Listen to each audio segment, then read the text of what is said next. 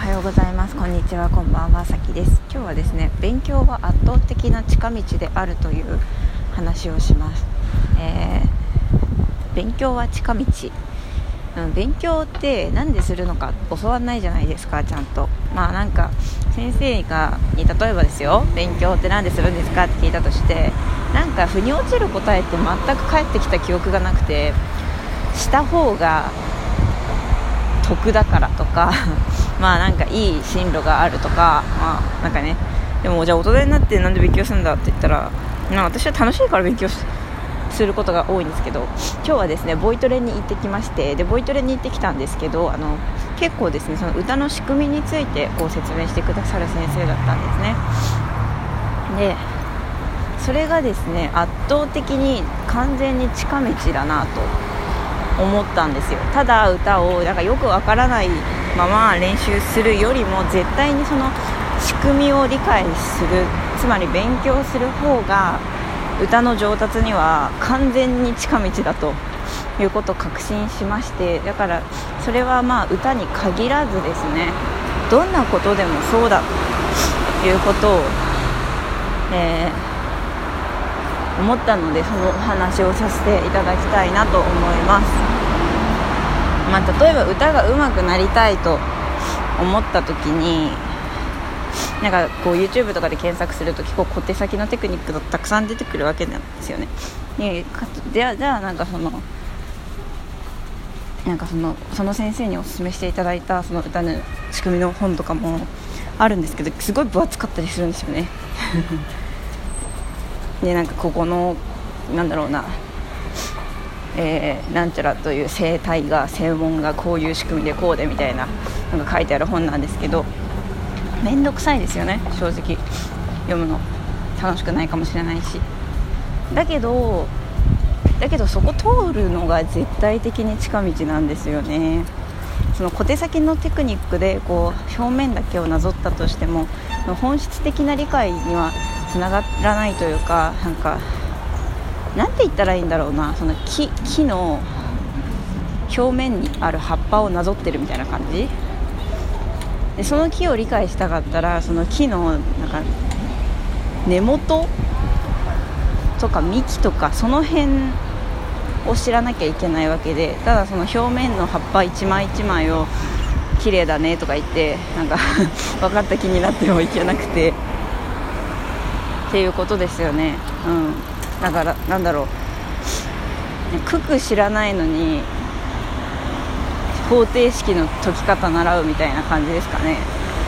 でなんかなんかこの問題は解けたと。でもなんで解けたかは分からんみたいな状態。だからだけどその一回その木でいう幹の部分根っこの部分分かっちゃえばこのそこの後に出てくる問題もこの理由この問題が起きる理由はなぜなのかっていうのがまず根本的な原理が分かってるから分かるわけですよね。じゃあこういうふうに解決したらいいっていうのも分かってくると。いうことですよね。だから全部腑に落ちながら本質的に合理的に理解しながら考えながら、えー、前に進めるっていうことで。うん。絶対に勉強は近道だと思うなんか本当に大人になればなるほど生きれば生きるほどですね勉強って本当に素晴らしいなと思うけどその勉強の素晴らしさを子供の頃は全然分かってなかったし分かる先生分からせてくれる先生もいなかったなと思います。で私結構今子供に何かを教える時間が長くてうんそういう時もですねやっぱりどうしてもこの問題を解くにはどうしたらいいかとかそういった表面的なことが多くなってしまうんですがだからその先生の気持ちも分かるんですよね。なんかそんなあの本質的な話をする時間がないみたいな毎日のカリキュラムに追われてみたいな。それもわかるけどでもやっぱり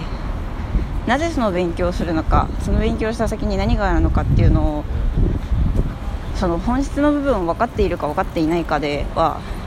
結果けあのその子の成長速度だったりたどり着きたい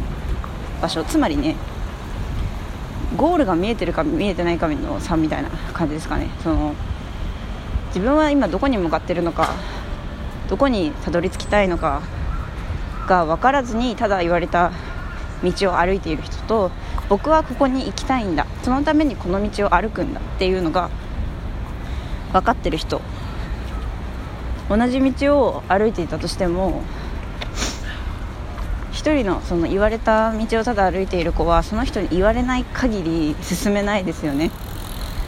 逆に僕はこの道にたどり着このここの場所にたどり着きたいから今ここを歩いてるっていうのが分かってる人はその教わりながらも教わりながらその歩き方だったり急ぎ方だったりを身につけながらもしその人その教えてくれる人がいなくなったとしても自分で歩くことができますよね。だからそうやっぱりうん。今今一歩進むことよりもどこに向かうのかというそのゴールだったり本質的な理解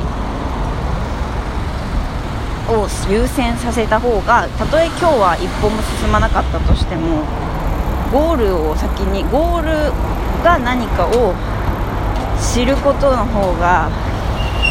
えー、1週間後1ヶ月後1年後の結果は全く変わると思います。なので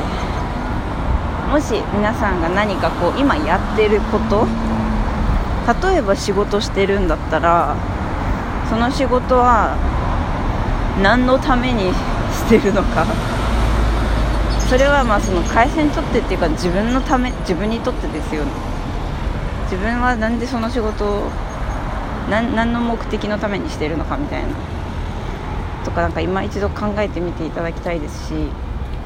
で別にそのなんだろう大層な理由がないといけないとかじゃなくて例えばその家族のため生活のためにお金が稼げれば別に何でもいいという目的なのであれば何でもいいわけで。ただ本当は本当は自分はあのお金が稼げればいいと思ってないんだったらなんかもっと本当はもっとそのお金よりも楽しい時間を長く過ごす方が大事だって思ってるんだったらそれはあの考えなた方がいいかもしれないしみたいなねことがになるわけですよね。だから結局やっぱりねその先に何があるかゴールをまず考えてえー、無駄に無駄に道を走り回らなくてもいいように先に目的を明確化させていきたいと